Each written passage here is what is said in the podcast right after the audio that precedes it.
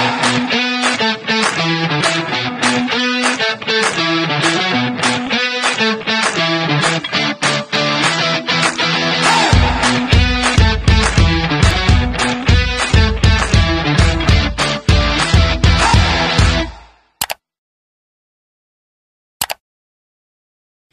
Hola, ¿qué tal amigos de Lidiando Podcast RD? Gracias por estar ahí con nosotros y poder ver un episodio más que creamos con muchísimo amor para cada uno de ustedes.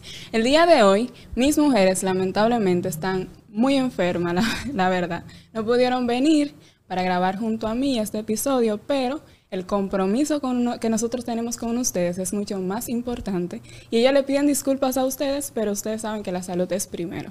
Así que nada, el día de hoy estamos en enero, este mes yo lo he querido tomar para que ustedes puedan improve sus personas, o sea, que este año pueda empezar de una manera en la que ustedes se puedan poner metas en todas las áreas de la vida y poder hacerlas este 2023 realidad, ¿verdad?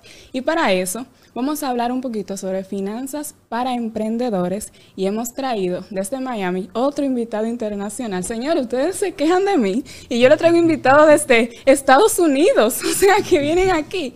Y con nosotros déjeme recibir a este señor que le agradezco muchísimo que haya decidido venir y tomarse ese tiempo de compartir con nosotros, Gabriel Montesino. Bienvenido. Gracias, gracias señorita. El placer todo mío estar aquí.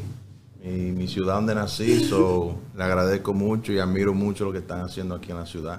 Muchísimas gracias. Yo estoy más, yo le admiro más a usted porque obviamente ya yo lo seguía a él y ya yo sé un poquito de su trayectoria.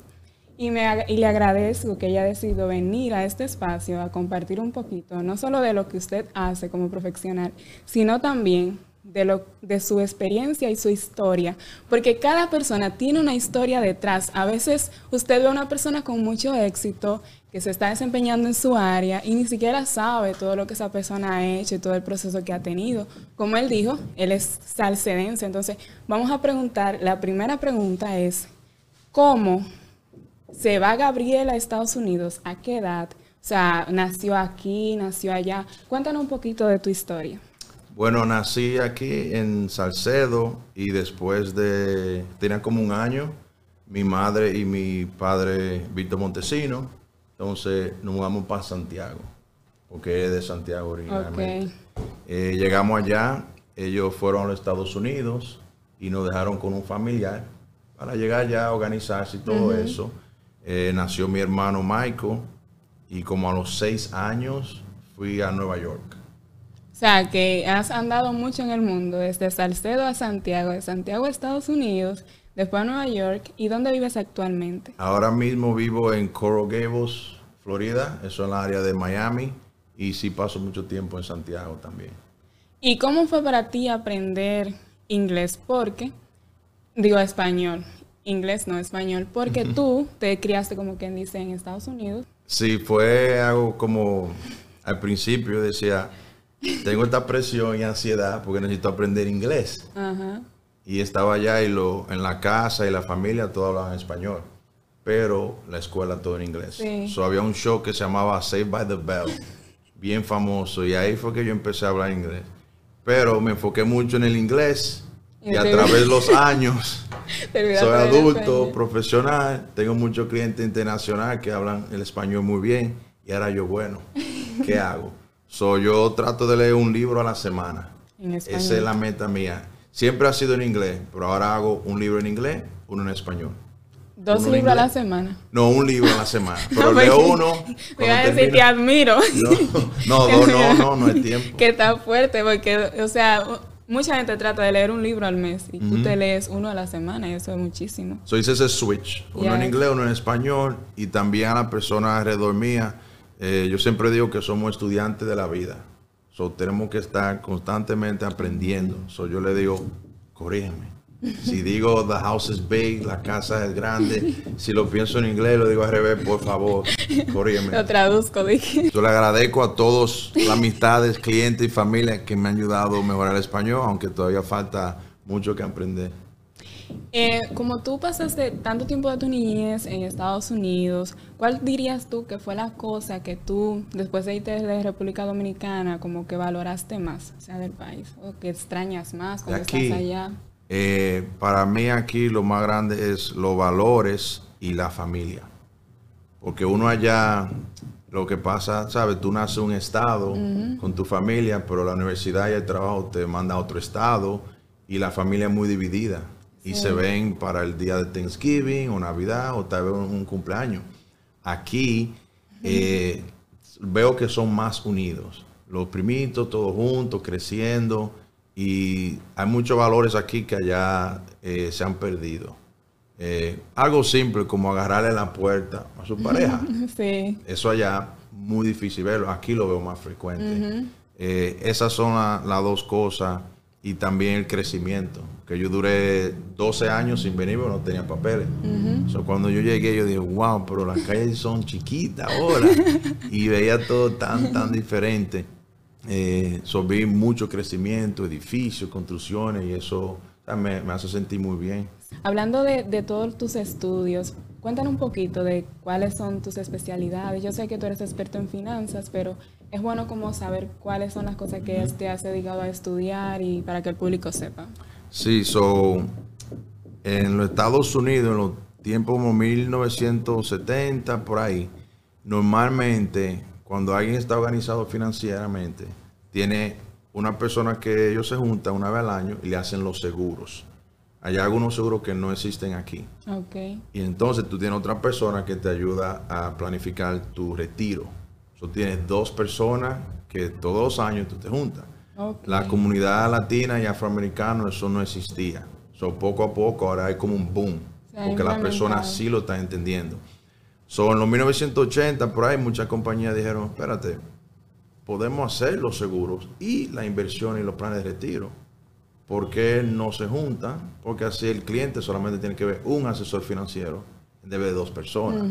So, eso se llama Holistic Financial Planning. Significa que es completo. Sí, un plan So, completo. ¿Qué yo hago? Número uno, educación financiera.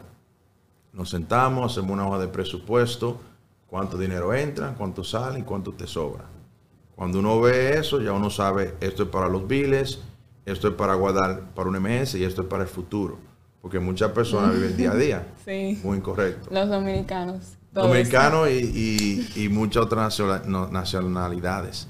So, eso es lo primero, educación financiera. Esa parte la hacemos gratis. Eso es como dando para atrás a la comunidad. La segunda parte es los seguros. Ahí chequeamos seguro de vida. Si le pasa algo a uno, tiene que dar una cantidad.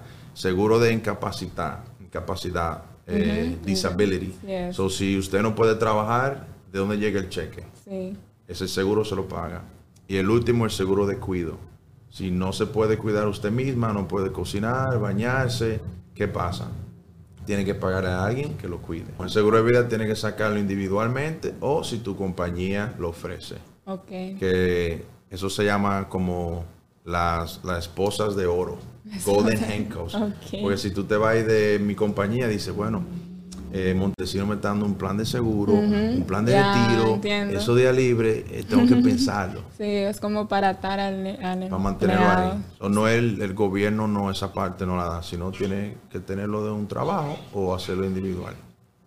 Pero vamos, hay una pregunta obligatoria que yo siempre hago en el podcast porque nos llamamos lidiando podcast por algo. Claro. no ¿Con cuáles cosas tú has lidiado en tu profesión difíciles que tú has dicho, wow, esto ha sido lo más difícil con lo que yo he lidiado en mi área, que tú nos puedas contar? Las personas. Cuéntanos un poquito. Eso es lo más difícil, lo más difícil. Eso que mi profesión de 100 que, que empiezan en enero, como el lunes tenemos ya, empiezan 34 en mi eh, parte de mi equipo. Y yo sé que solamente 10% se quedan al final del año. Ok. Y no es que no es divertido, no es nada, nada que ver con eso, porque es algo noble. Cuando un cliente, tú te juntas con ellos, no hay, chequea sus finanzas y dices, gracias Montesino, por usted estoy libre de deuda, compré mi carro de mis sueños, tengo un plan de retiro, me puedo retirar cuando quiera. Es algo noble, algo bueno, pero las personas que no se dejan... eh, enseñar. Es el problema. Y no lo culpo porque a todos nos han tratado de vender. de vender. Y ese no es el propósito. La gente le tiene miedo a la Sí, yo digo, yo no vendo nada, yo soy un educador, un, un teacher, un maestro. Yo te educo los beneficios que hay disponibles en Estados Unidos, te ayudo con tu finanzas y en basado en eso hago un plan, si tú lo quieres bien y si no, bien. Tengo que continuar porque hay otras personas esperando. Sí, es un servicio. Es, un servicio. Es como verlo como servicio. Muchas veces el problema no... Yo digo que la gente no le gusta que le vendan, pero a todo el mundo le gusta comprar. Sea, es muy random pensarlo porque tú dices, wow, ¿y cómo es que a todo el mundo le gusta comprar, pero no le gusta que le vendan? Yo no he conocido a nadie que le entren un producto por la por los ojos que lo compre. Yo siempre veo que es cuando la persona le dice los beneficios y le muestra el resultado que lo compra. Y a veces muy tarde. Por ejemplo, el año pasado, cuatro clientes específicamente, que basado en, en el análisis que le hice, sí necesitaban seguro de vida. Y dijeron que no. No están aquí. Imagínese. Y ahora la familia, los niños, deuda. No tienen una coleta, como dicen. Cuando un seguro de vida ya si tú estás saludable, 6 dólares al mes y uno paga 100 mil si te pasa algo, eso se gasta en un café de Starbucks. Sí. Pero es, eso es lo más difícil, las personas. yo trato de hacer un, como, no, no me, no me voy muy profundo con el cliente, pero al principio ya yo veo si vale la pena o no. Porque si la persona no se deja educar, eh, estamos gastando el tiempo. Sí, también tener en cuenta, ¿verdad? el cliente ideal, pero como estamos hablando un poquito de finanzas para emprendedores, yo sé que muchos emprendedores se frustran cuando no encuentran clientes o cuando no le compran, pero también tener en cuenta cuál es tu público, ¿verdad? O sea, cuál es el público al que te estás dirigiendo y si esa persona no, no hace el trabajo contigo y lo hace con otra persona, es porque quizás no conecta contigo, no es algo personal, ¿verdad? Y, es ok. Yo he tenido clientes que estamos hablando y yo, mire, eh, si necesitas esas tres cosas, pero lo voy a contactar con María porque ustedes van a trabajar mejor. y es la verdad. Y eso es muy bueno. Pero cuando, como emprendedor, cuando tú empiezas, básicamente las personas respiran, tienen un espejo y ya.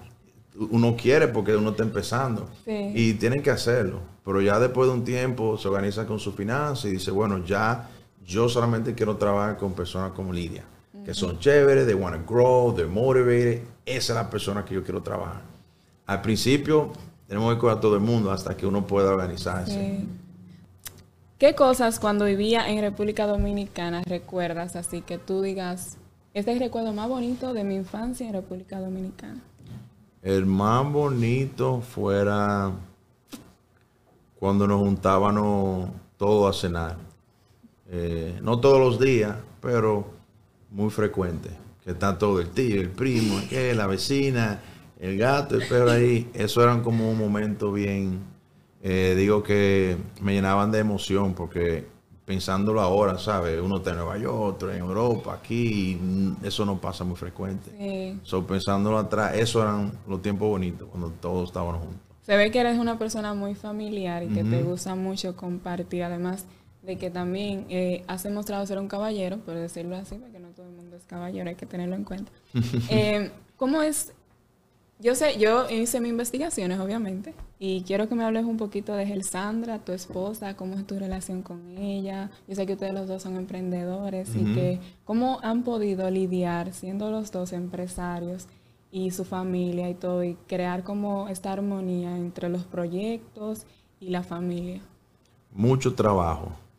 Eh, yo le agradezco a mi ex antes porque aprendí muchas cosas y me pude organizar y decir, esto es exactamente lo que yo estoy buscando en una pareja. Porque uno, sabe, whatever you believe, you receive. Lo que tú buscas, tú recibes. Lo dice la Biblia en cualquier otro lugar que la persona, cualquier religión que crea. Pero es muy importante. eso yo siempre pedía una persona como ella.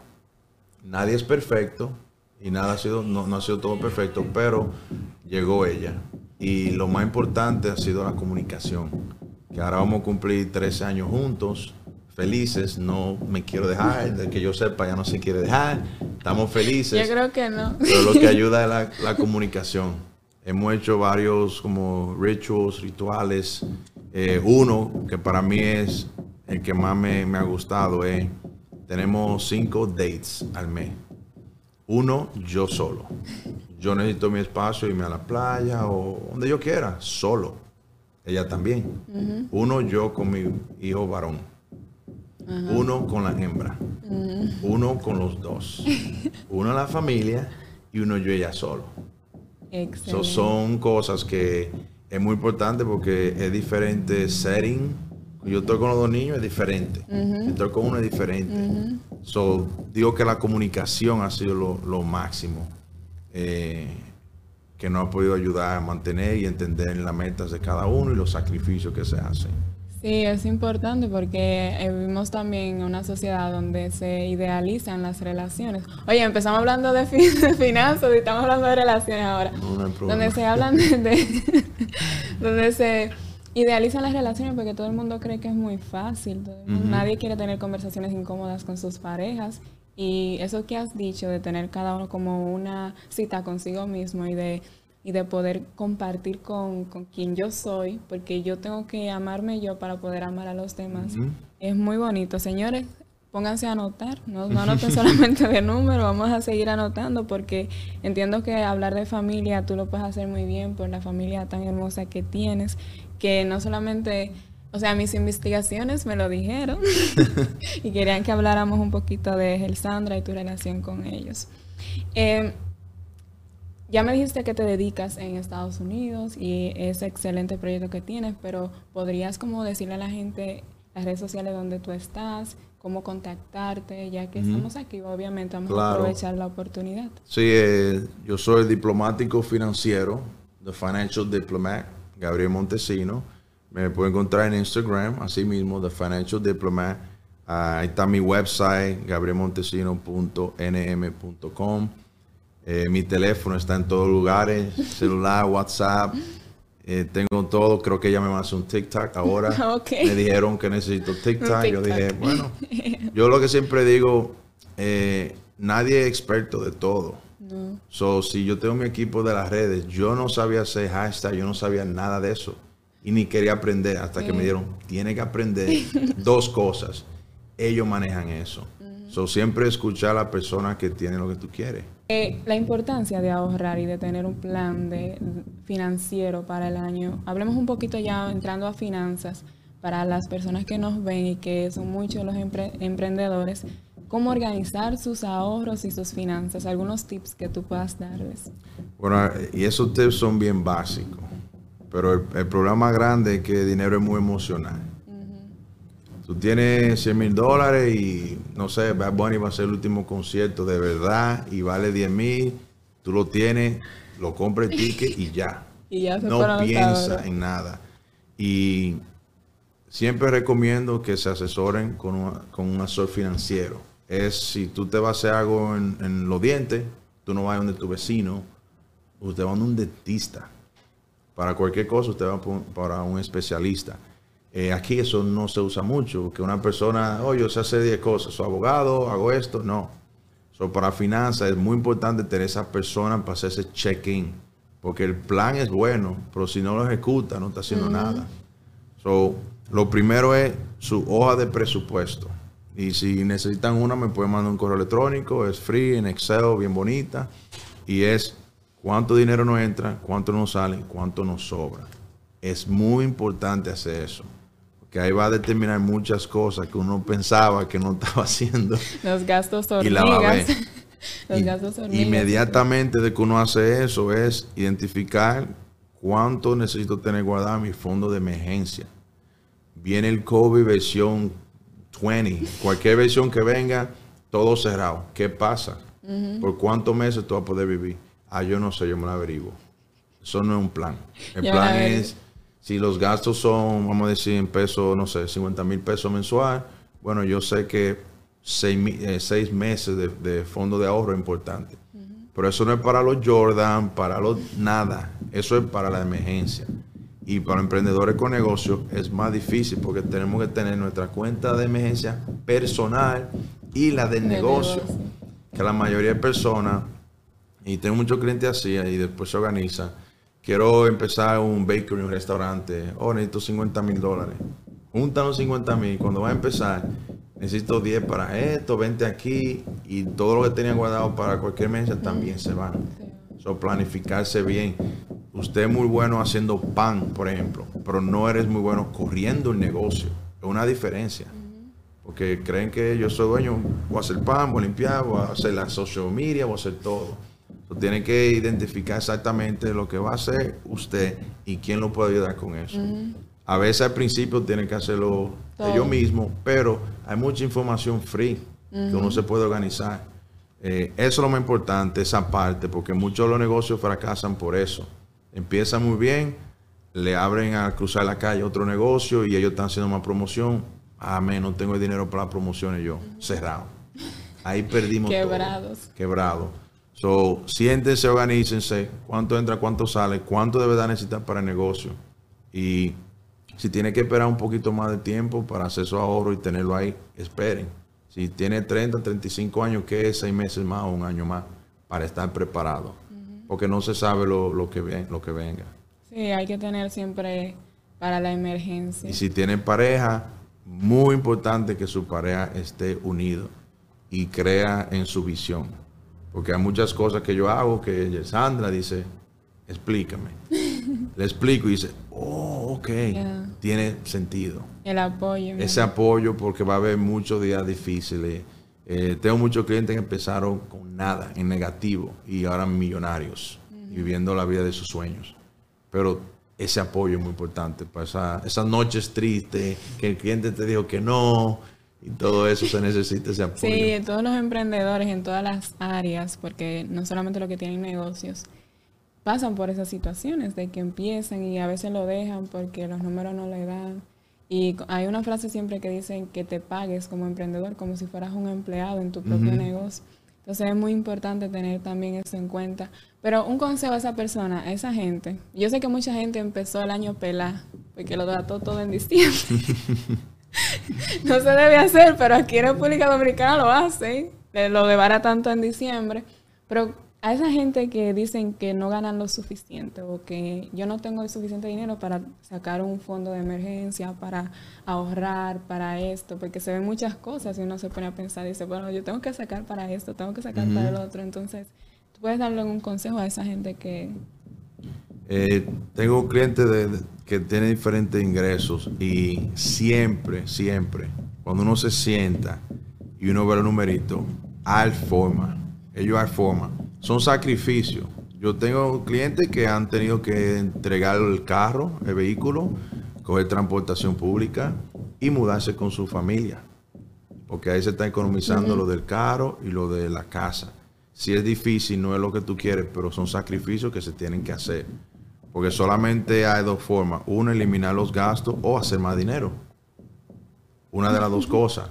Uno siempre mira lo de eliminar algo primero porque la mayoría de personas están gastando en cosas que no, no son parte de tu meta. Porque si tú dices, yo quiero fumar juca y eso me hace tan feliz que no me importa gastar 300 dólares mensual.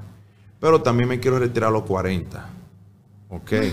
Eh, hay, que, hay que hacer algo aquí. ¿Cuál es más importante? ¿Cuál es el precio a pagar? cuál es el precio que va a pagar y hay que hacer esos sacrificios. Eh, primero eso, ver que se puede eliminar, porque yo hay cosas. Y si no, si tu sueño es más grande que alguna de esas cosas, ahí está. Olvídate de esto, de aquellos, el carro entregado, casa, voy a vivir en un mueble, tengo que hacerlo por seis meses, un año, no importa, porque lo que viene después va a ser mucho mejor.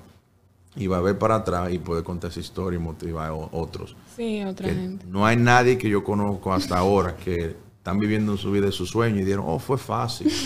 wow, fue lo más fácil. No lo conozco y si aparece, por favor, que te contate porque que necesitamos aprender de ellos. Sí, en verdad, en las redes sociales tenemos muchos casos de gente que supuestamente te venden una forma de, de llegar a ser rico fácilmente. de- o que te venden un sueño y hay gente que se lo cree como que, ok, y es tan fácil, pero no, en verdad no. O sea, empezar proyectos no es fácil. Oye, todo el mundo es experto. Tenía un cliente, tenía más de medio millón de dólares en, en su plan de retiro, que no es algo, no podemos usar la palabra garantizado, pero un 85%, Sí. 90%, estamos bien. un 85%. sí. Estamos muy bien. sabes. Y salió lo del cripto y se volvió loco y habló conmigo, ¿sabes? No hay reglas en lo del cripto. O cualquier persona que hable está hablando eh, puede decir lo que quieran, pero no es algo como una sugerencia como con garantía que te está diciendo, es, bueno, yo recomiendo que hagan eso, pero tú no lo puedes mandar nada porque no hay certificaciones, no hay nada. Pero en basado en mi experiencia, digo, sí, es un negocio variable. Significa que hace esto. No hay regla. No, porque es el futuro, ok. Pero no podemos poner dinero de la renta o de los biles ahí. Y, y lo documenté, le dije eso. Le dijo, está bien, Montesino, tú verás. Sacó todo el dinero de su plan de retiro y lo metió ahí. ¿Y qué pasa? En negativo ahora está. es muy fuerte. Y no es, muy grande. Y las inversiones, la mayoría son buenas, pero no todo tu, no toda tu, tu fortuna, tus ahorros, ponerlo ahí. Claro. Hay que tener un Se pueden poner todos los huevos en la misma canasta. Siempre se usa esa, esa frase y siempre las personas no la hacen. Y, y, tuve compañía de 100, bueno, una de las compañías principales con quien yo trabajo mucho allá, tienen 167 años. Y esa persona es diversificación. Mm. Por eso, 167 años después, todavía están ahí mejor que nunca. Por diversificar. Sí. Eh, eso es muy importante, eso. Y una pregunta para la gente que como yo somos emprendedores, pero los trabajos que hacemos al ser independientes, o sea, no tenemos como un ingreso fijo mensual. ¿Cuál sería el, consejo? ¿Cómo manejar esa situación? Si hay que coger tres a seis meses para uno entender más o menos por dónde vamos. Eh, y es bueno coger los meses que hiciste menos y usar ese promedio. si un mes 5 mil pesos, 10 mil, 5 mil, 10 mil, dice, bueno, Vamos, vamos a planificar con 5 mil. Vivir con el mínimo. Vamos a vivir con 5, exactamente. Pero pasa al revés. Un mes ganó 10 mil y dice, ya, voy a planificar con 10 mil. Y el otro mes llegamos a 5. Y, y, siempre le digo eso a los clientes, sin hablar con otro asesor financiero. Y ellos están planificando, envasando en, esos meses buenos. Corran, mándense, porque es lo incorrecto. yo siempre digo, planifique con el mes, los meses que son menos, el promedio y ya lo que extra que llegue es como un bonus. Y guárdenlo, o guarden la mitad. Por eso yo digo, planificar con la cantidad, por más difícil que sea, tiene que hacerlo así, porque cuando llegue ese mes que sí, da más se hizo 5 mil pesos, está bien. No hay nada extra, pero ni que sea planificante bien. Me gustaría que abarquemos un poquito sobre los gastos hormigas sea, esos gastos que uno hace en cosas pequeñas que uno dice, no, güey, yo voy a gastar 50 pesos en eso, pero eso no es nada porque son 50. Te van sumando. sí, me gustaría hablar de eso. También como emprendedores, uno a veces dice, no, porque voy a, voy a comprar esto porque lo necesito ahora, pero quizá eso no está dentro del presupuesto. Solamente lo estás comprando porque entiendes que lo necesitas. O sea, ¿cómo manejar esa parte? Lo más importante es tratar de no tener dinero muy cerca de ti. Eso es muy importante. Eh, todos los planes de retiro y toda, toda la fortuna que se están acumulando y se han acumulado, la mayoría están en lugar que te coge un extra paso para llegar.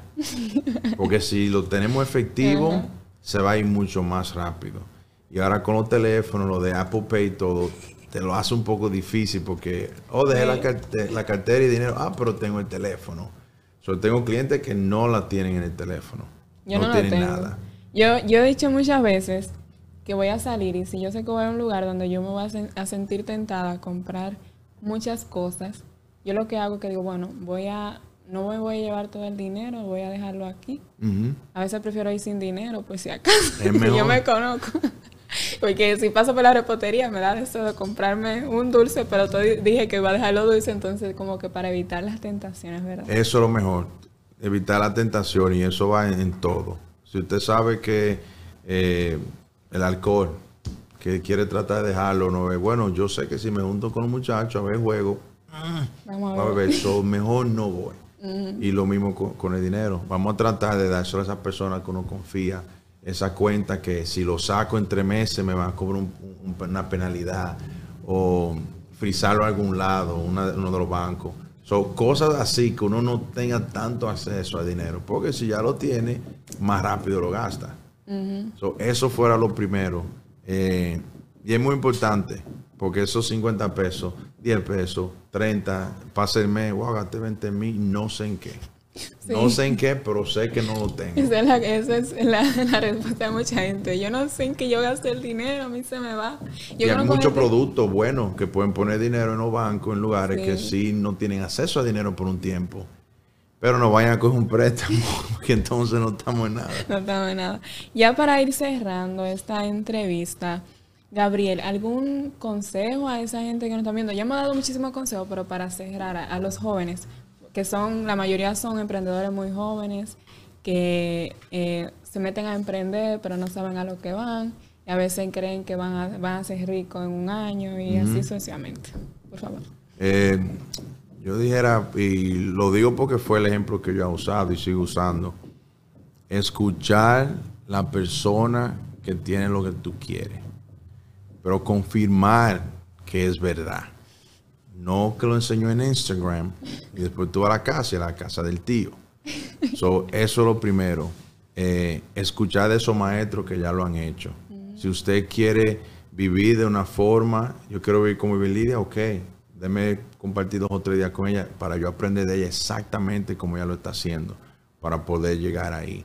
Y eso se usaba mucho en los tiempos de antes, que es un apprenticeship. Sí, como tener un mentor. Ajá, antes de yo decidir en qué ramo de la finanza me iba a ir, eh, hice un apprentice con tres diferentes ramas de finanzas, hasta que descubrí que esta es la que yo amo. Que te gustaba. So, eso fuera lo número uno, porque está aprendiendo de alguien que de verdad lo hizo y tú lo estás confirmando que es de verdad, porque son muchas cositas que muchas personas ven un video de YouTube cinco minutos y dicen, ya, yo soy contable, ya yo soy técnico. Técnico, en cinco minutos es imposible. Te dan un curso de oratoria en cinco minutos. No se puede. So, eso es lo primero. Si quiere cualquier profesión o cualquier sueño que tenga, hazlo.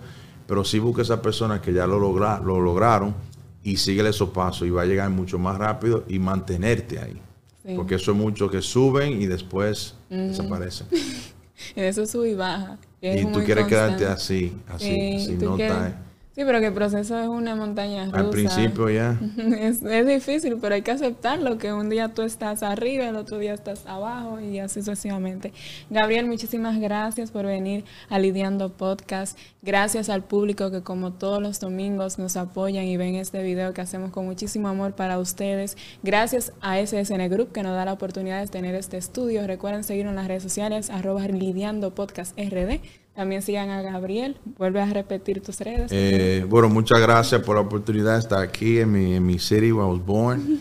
Eh, The Financial Diplomat en Instagram. Y ahí está mi website, está mi teléfono, correo electrónico, todo. Eh, me pueden contactar 24-7. Obviamente no voy a responder inmediatamente si son una hora que no estoy disponible, pero le respondo. Y muchas gracias y organícese con la finanza porque eso trae mucha paz y tranquilidad. Así es, que su meta del año sea tener paz mental. Y aunque usted no lo crea y aunque usted diga que el dinero no es importante, pero usted no come con aire, usted tiene que comprar la comida y necesita dinero. Sí, claro, porque hay mucha gente que dice que el dinero no es importante, pero el dinero mueve muchas cosas. Así que gracias por estar ahí, por sintonizar. Recuerden seguirme a curlidia. Y nos vemos en un próximo episodio. Sigan lidiando con la vida. Bye. Chao. Thank you.